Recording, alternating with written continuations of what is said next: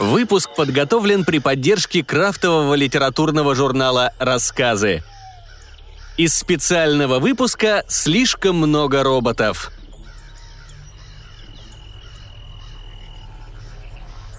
Надежда Зайнулина. Ночь в сельпо.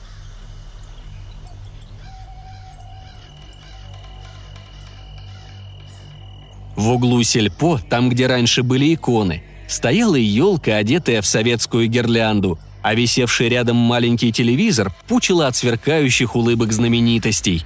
На Первом канале истерично провожали 2014 год. За прилавком стояла Маринка. Единственный магазин сегодня не закроется, потому что часов с двух все село потянется за догоном, а поздним утром – за опохмелом. Магазин получит огромную выручку, а Маринка – две тысячи, которые обещал Владимир Петрович, человек и ИП. Многие односельчане уже зашли за конфетами, докторской и салфетками. «Валер забыл купить! Этому дятлу хоть на лоб список прибей, все равно что-нибудь прощелкает!» – орала его жена. Майонеза не осталось, фейерверки шли не очень.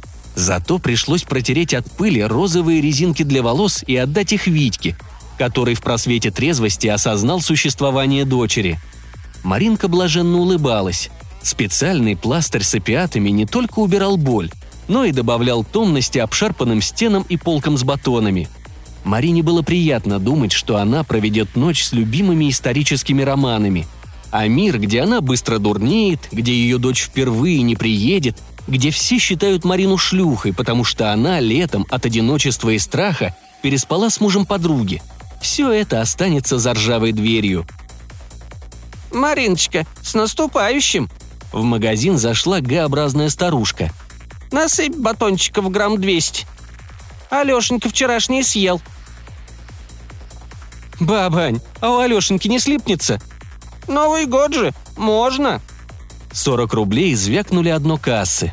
Баба Аня взяла пакетик и тихо вышла из магазина, впустив наглый мороз – Марина поежилась и запахнула свитер с люрексом. «Хорошая бабуля, только немного куку». -ку.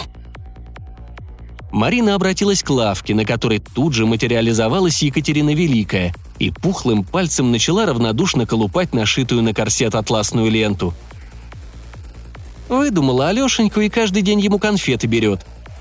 «Ну что ты хочешь, Марин? Во-первых, я тоже выдуманная. А во-вторых, в сто лет и корабли будут по небу летать.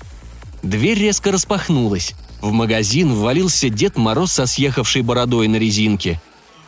«Олег, ты ж детей должен поздравлять!» «Да я по-быстрому. Мариш, дай-ка бутылку Абрау и шоколадку». «Триста двадцать». Олег присвистнул. «Ладно, тащи бокалы». Марина повернулась к шкафу. Олег разнузданно крякнул, перегнулся через прилавок, дотянулся до ее задницы и ущипнул – разлил шампанское, одним глотком влил шипящую жижу, вручил шоколадку и смачно поцеловал Марину в губы. «Ну все, а теперь отрабатывать!» И снова тихо. В телевизоре Киркоров в золотой колеснице пел на французском. «Это не маскарад, а пытка!» Екатерина прикрыла лицо рукой. «Понравился мне этот Олег». «Да, мне тоже. А он со школы флиртует, но дальше ни-ни».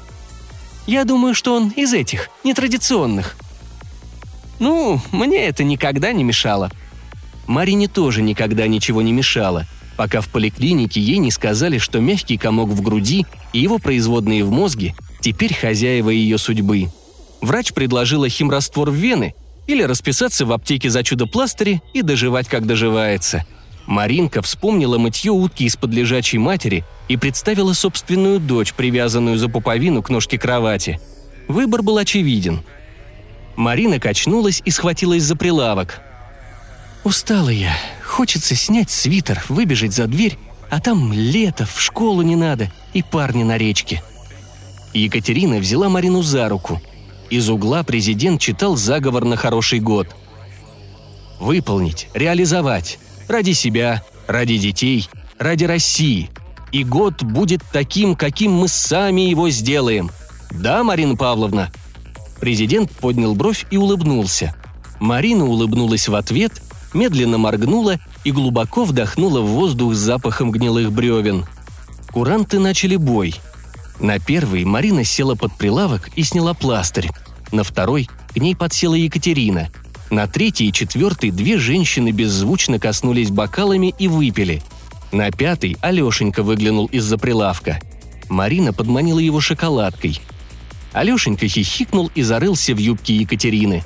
Так и сидели, пока звон визгливых колоколов не заглушило экстатическое торжество кремлевского хора – Хор еще не успел поведать про широкий простор для мечты и для мысли, когда советская гирлянда, не выдержав груза патриотизма, коротнула и подожгла синтетический тюль.